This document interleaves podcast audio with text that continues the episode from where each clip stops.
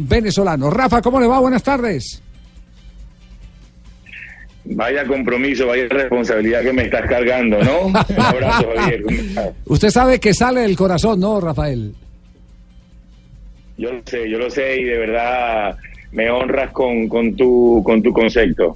Pero no es mío, eh, lo, he leído todos estos días. Eh, no encuentro sino elogios de los argentinos, de los chilenos, de los brasileños, de los uruguayos, de todo el mundo eh, sobre esta selección que ha sabido usted comandar y tener en los primeros lugares del suramericano.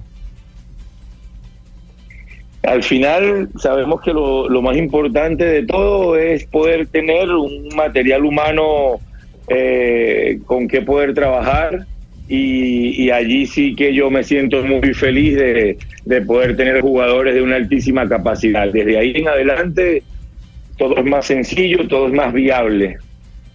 Rafa, ¿y cómo se hace con cinco centavitos, como decimos nosotros, para poder tener un proyecto tan vivo como lo tiene usted?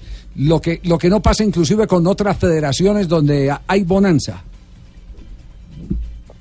Bueno, eh, indiscutiblemente que, que una buena planificación, que se identifiquen los dirigentes y que den resultados, porque los resultados son los que dan confianza, los que dan credibilidad. Y, y el, lo he hecho en, en, el 2013 con la sub-17, lo he hecho en el 2017 con la sub-20, así que que nuestros dirigentes crean y se identifiquen con, con el plan de trabajo, eh, de poder captar en todo el país a los, a los mejores futbolistas, medio, eh, la inversión en la internacionalización de los futbolistas, y, que eso nos amplía el número de, jugadores para, para la absoluta, con la que también vamos teniendo una gran expectativa. Sin ninguna duda. Eh, como sé que el tiempo es corto y que usted tiene planeado cada minuto eh, con su selección, primero tenemos que agradecerle que nos haya regalado eh, estos pocos instantes para conversar con usted. pero, pero hay una pregunta que es ineludible. Usted ha conocido muy de cerca el fútbol colombiano, conoce a la selección juvenil, ayer empató otra vez con un déficit de gol, con muy buena estructura defensiva. ¿Cómo ve a Colombia en lo que resta de este hexagonal después del partido frente a Brasil? No, a Colombia la veo como un equipo muy fuerte, como un equipo muy bien estructurado. Yo creo que la, la racha de, no goles a favor no solamente ha pasado por Colombia, a todos nos ha costado. Hemos hecho eh, de la pelota quieta una fortaleza como algún como, como un elemento adicional que ciertamente forma parte del juego, pero no no va en la, en la, en la en la pobre productividad del equipo, va en la fortaleza defensiva de los rivales, porque cuando uno no marca gol, uno dice, caramba, ¿qué nos falta? Pero olvidamos en los análisis los méritos que, que pueden tener también los rivales en el trabajo defensivo. Y este suramericano ha sido tácticamente, defensivamente hablando, muy bueno. Entonces, para mí Colombia desde el inicio, por todo lo que, lo que le he conocido, eh, es un candidato al título. Y de allí la importancia de nuestro primer partido y el triunfo ante, ante la selección colombiana. Bueno, ya todos ustedes se conocen. Eh, eh, ¿Cuál es el, el, rival, aparte de Venezuela, mejor estructurado en lo, en lo táctico, de lo que ha visto del torneo?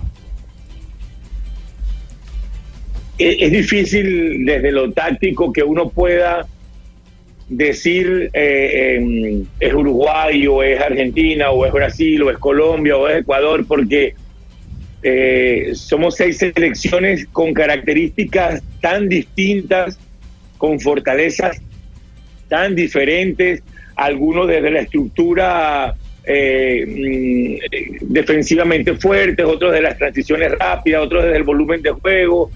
Y entonces todos tenemos unas características eh, particulares que nos hacen que nos hacen eh, eh, competitivos.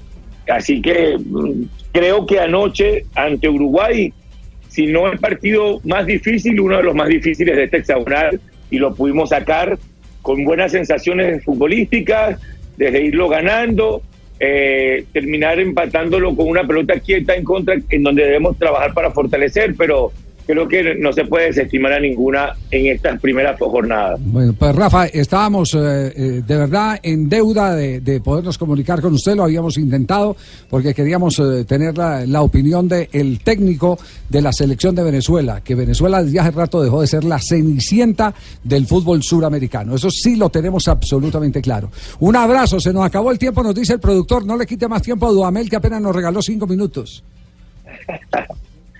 No, ha sido un gusto, ha sido un gusto y de verdad que me, me fortalecen los buenos comentarios que vienen hacia nuestra selección, nos comprometen aún más, pero viniendo desde ustedes, de tanta experiencia, de tanto conocimiento, de verdad que, que, es un orgullo. Así que eso nos va a motivar a ir por mucho más. Un gran abrazo a la distancia. Rafa, muchas gracias y una cortica antes de despedirlo. La norma sub-20, ¿cuál es su opinión? ¿Ayuda o por el contrario se pierden muchas generaciones?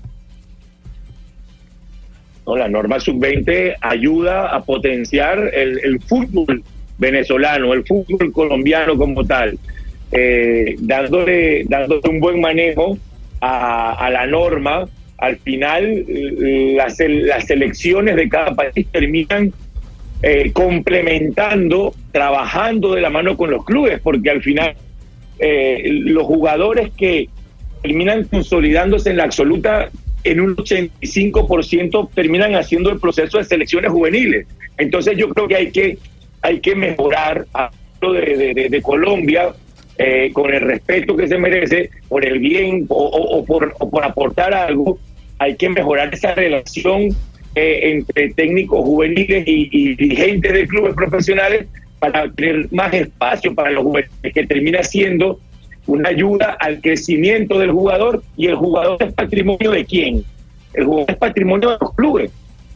Entonces, ahí de la mano con, la, con los clubes y la federación y la selección y la internacionalización, definitivamente todo es ganancia. Bueno, Chavo, un abrazo. Se fue. Chao, Chamo. Se fue antes de que le hicieran otra cortica. Sí, otra cortica, sí. Rafael Dudamel, el técnico de la selección eh, venezolana y reflexiones. Y su campeón del mundo, ¿no? Sí, su campeón del mundo. Chao, Chamo. Sí nos, sí nos copió ahí para la despedida, Chamo, sí. sí. En Venezuela copiaron la idea. Un abrazo, gracias. Chao, chao, Chamo, muy amable.